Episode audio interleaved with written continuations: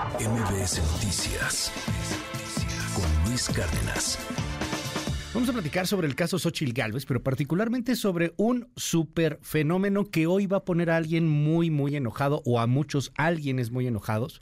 Acaba de publicarse en la primera plana del diario financiero una encuesta que coloca por primera vez a Xochil Gálvez o a un elemento de la oposición muy cerca del oficialismo. Muy cerca, estoy hablando de 10 puntos. Xochil Gálvez tendría en un careo contra Claudia Sheinbaum, de acuerdo al financiero, 34 puntos contra 44 que tiene Sheinbaum. Son 10 puntos. Ahí sí ya no es mucho. Ya no es mucho por el tiempo que falta, por muchos factores, por el tiempo que lleva Xochil Gálvez. Y súmele otra cosa. Indefinidos, 22. Esto se está poniendo muy caliente. Querido Salvador Mejía, ¿cómo estás? Qué gusto verte. Luis, buenos días, buenos días al auditorio. Hola, ¿cómo estás? Es un día con muchas notas, seamos Con breves. muchas notas, todo está en friega loca, querido Salvador. A ver, ¿cómo ves la encuesta, hombre? A ver, Está, está a ver, interesante. A ver, dame los números. Los A ver, ahí te va. Tú eres bueno para los números. A ver, ¿Qué voy a dámelos. hacer bueno para los nombres en la tabla del 5? Xochitl Xochitl contra, Claudia Sheinbaum Esto está en el financiero. en el financiero, primera plana del financiero. Ajá. Xochitl contra Claudia Sheinbaum. Xochitl tiene 34 puntos, Claudia gana por 44, es decir, por 10 puntos. En el caso de Marcelo Ebrard, Marcelo Ebrard tendría 45 puntos contra Xochitl Galvez 34, o sea, Marcelo le ganaría por 11 puntos. En- es ajá. decir, Marcelo puede ganar mejor que Sheinbaum frente a Xochitl Galvez. Y en donde le parte el queso es con Adán Augusto Con López. todo y espectaculares, con todo y Con jirafa, todo y con todo, todo y sí, con todo y todo. con todo y jirafa y vuelos A y ver, Andrea Luis. Chávez, con, con Adán Augusto López tendría 38 puntos contra Xochitl Galvez Esto- 37, un empate. Esto es brutal, Luis. Sí. Pero falta Sí, otro. esto ya cambió. Pero falta otro elemento.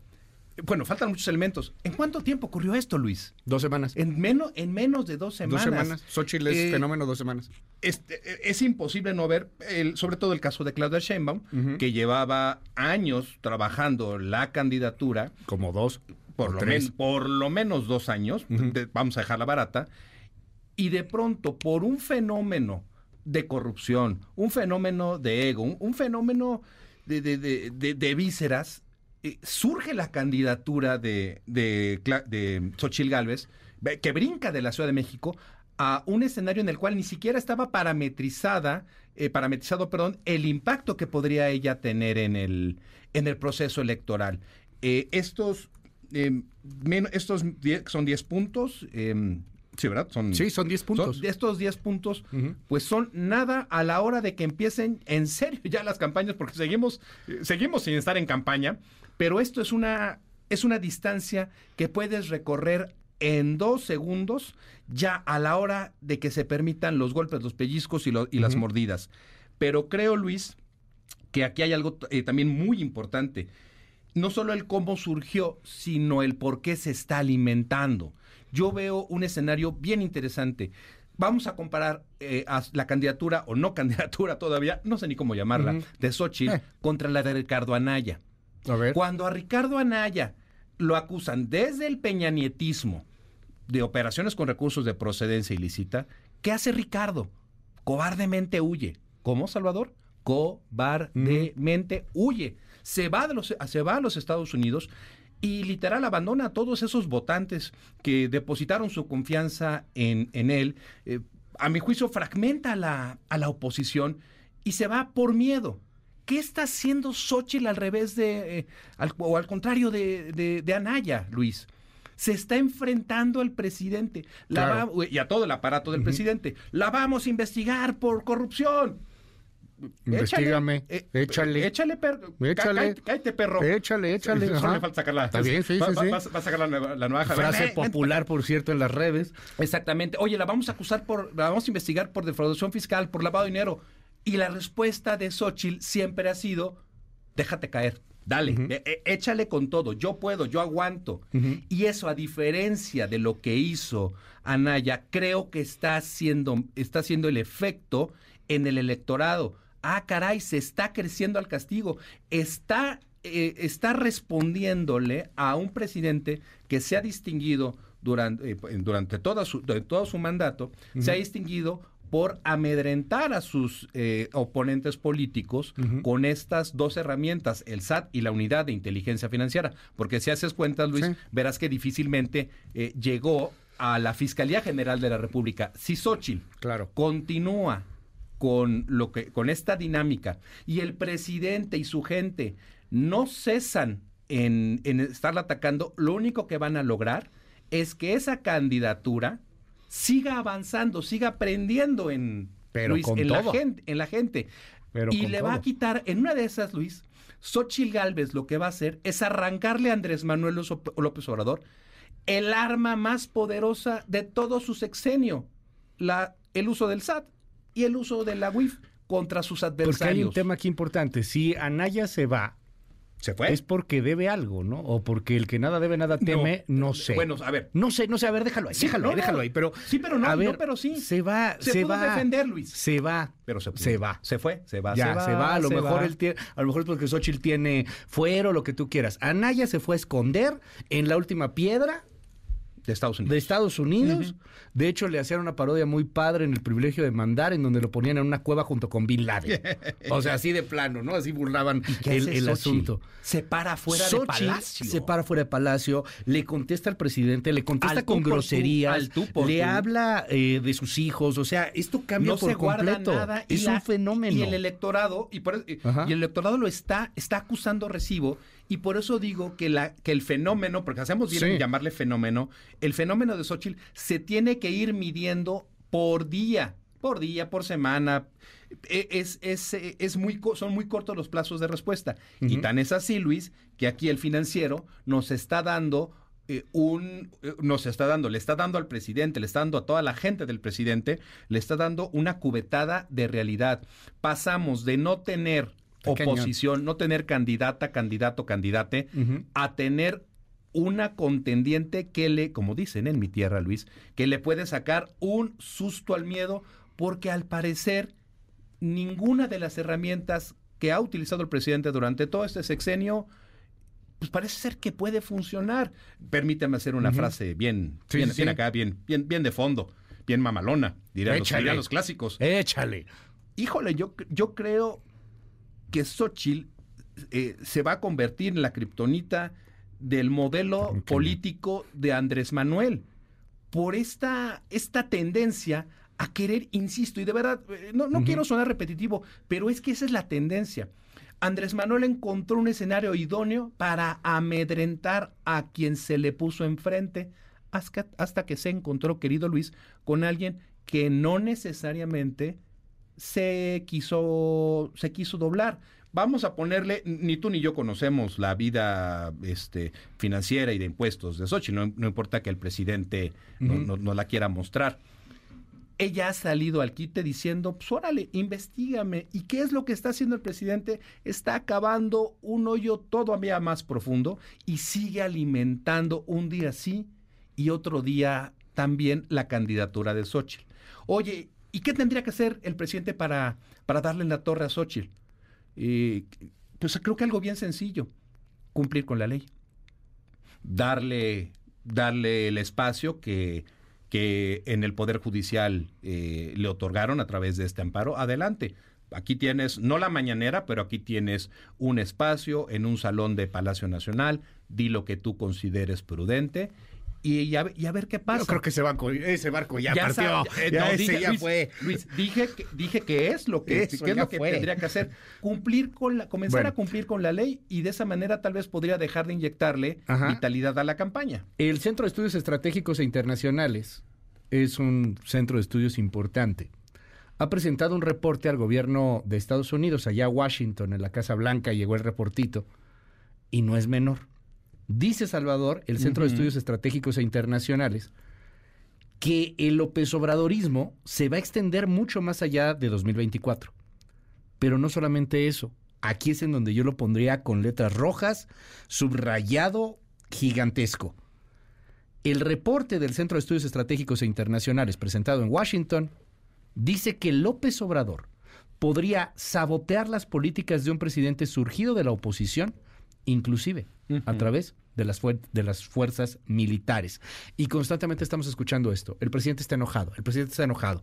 Yo francamente no creo que el presidente, si bien ha militarizado prácticamente gran parte de lo que antes era civil, y, y si bien eh, tiene a las Fuerzas Armadas claramente de su lado, yo no veo a López Obrador utilizando las fuerzas militares para evitar una elección. A lo mejor me equivoco. Eh, Para evitar una igual- derrota, igual no, para evitar una derrota. Igual, y- igual y tenemos eh, un, un lenguaje diferente. Sí. Ahí te va. Desde el día uno en el que nos dimos cuenta que era una tendencia el darle no solo poder al ejército, sino darle dinero. Hay algo peor que es el dinero. En ese momento surgió un- una preocupación que no es la de Calderón, la de cómo vamos a regresar al ejército a los cuarteles, es cómo vamos a regresar al ejército a su pobreza franciscana, a su justa medianía. Una, un señalamiento que yo escucho en no pocos eh, lugares del gobierno federal es que hay muchos actos ya de corrupción por parte de los... Fíjate, ya, ya no le vamos a llamar el ejército, Luis, porque creo que, creo que no va por ahí. Tengo alumnos del ejército que merecen el mayor de mis respetos. Vamos a decirlo así. Hay muchos funcionarios del ejército que han sido llevados a la administración pública federal y que ya están incurriendo en actos de corrupción. A mí me señalan sobre todo aquellas personas que están involucradas con la operación aduanera, uno de los grandes eh, cocos del, presidente Andrés Manuel, persona que ha colocado, persona que ha salido en medio de, de escándalos por corrupción o por ineficiencia.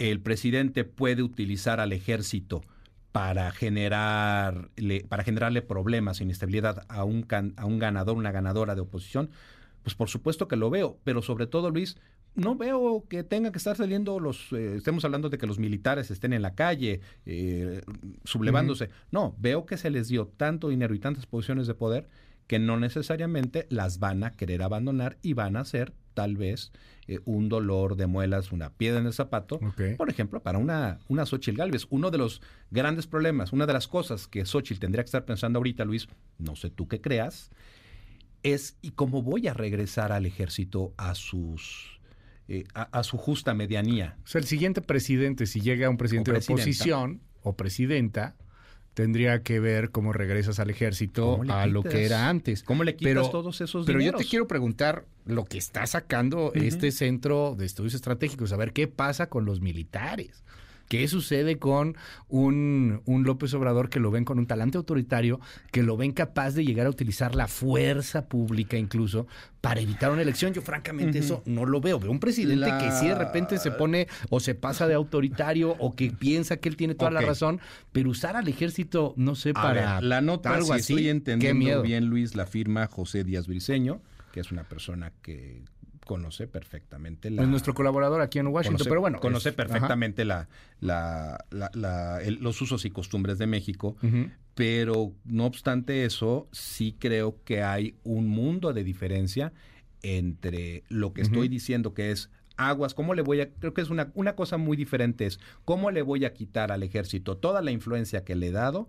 Y otra es, voy a utilizar el ejército para generar un desastre. Con todo el respeto del mundo, creo que la nota está un poquito tendiente a un escenario absolutamente catastrófico que no, pero bueno, necesariamente Independientemente de José. Díaz Briseño, que es un gran Eh, colaborador un- en este es espacio, Un, gran periodista. ahí es un reporte, Salvador. O sea, es una nota. Entonces, una quien está reportando es José Díaz Briseño, que firma el reporte del Centro de Estudios Estratégicos e Internacionales de Washington.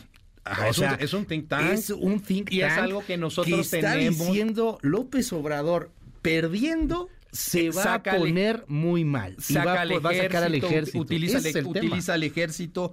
A mí me suena un poquito catastrófico, Luis, pero conste que en ningún momento te he dicho, no lo veo.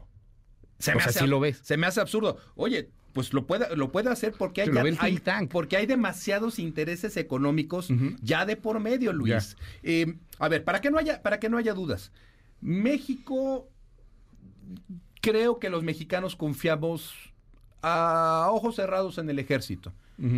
Y los grandes errores del ejército han sido porque los, sus líderes civiles los han sacado de sus cuarteles, les han dado funciones que no necesariamente les corresponden, sin un plan de trabajo, sin un plan de remediación de daños.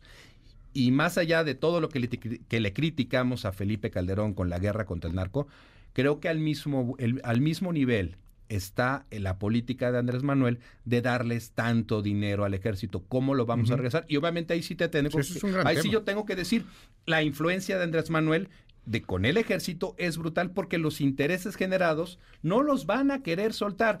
Pero de eso, a ver soldados en la calle apoyando a Andrés Manuel, híjole. Sí, no, yo creo que sí hay una diferencia ahí no, enorme. No, creo. No, Por ese lado no me iría. Sí me iría por el lado de un, de un ejército que no quiera soltar los intereses eh, ya generados. Pero. Que también es lo que advierte este centro. Y o sea, la influencia que puede ejercer, inclusive perdiendo, él, un maximato. él Luis. como expresidente. Estam- eh, está- estamos con un- regresando con al- un presidente que no quiere o una presidenta que no quiere, pero él siguiendo de alguna u otra manera controlando un ejército. Está bien interesante Estamos, el tema reg- Luis, y es estamos 100% regresando especulación. al PRI de, ah, digo, al, al México de, de, de- post- post- Sí, revolucionario. al- al sí, al maximato, al, estamos regresando al es- maximato. Eso es ¿Y- de y- calles. ¿Y, ¿eh? qué surgió después del maximato, Luis? No, pues ya vino el Tata El, Lázaro. el PRI. Pues sí, o bueno, sea, se re- estamos regresando a, Estaba a los, antes. a los orígenes. Se transformó. Se transformó, Salvador. Está interesante, a ver. Está muy interesante. Es un think tank, es el Centro de Estudios Estratégicos e Internacionales, es importante, a lo mejor simplemente lo pusimos aquí sobre la mesa, mucha gente aquí está enojada, otros que no, pero este, pues esto es, es la nota, no es algo que se nos ocurrió decir ahorita, es un reporte del Centro de Estudios Estratégicos e Internacionales, está interesante. Se lo Hay muchos intereses generados entre el Sí. presidente de México y el ejército. A ver, Luis, déjame, déjame cerrar con esto. Porque creo que el tiempo ya nos está comiendo. A Felipe, y dale con Felipe Calderón. Perdóname, necesito un punto de comparación. A Felipe Calderón se le acusó en su momento de que la famosa guerra contra el narco y el apoyarse, obviamente, en el ejército, fue una jugada para eh, distraernos, para legitimarse tras un, eh, un proceso electoral eh, de lo más controvertido. Eh, entonces creo que eso es, eso es una, es una realidad. Los presidentes eh, llegan a confiar muchísimo en, el, en el ejército.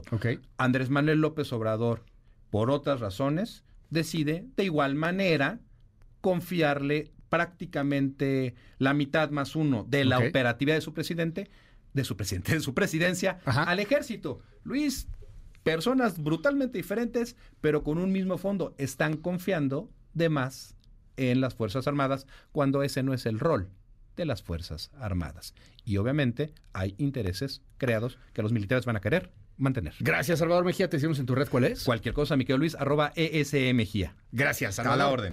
MBS Noticias con Luis Cárdenas.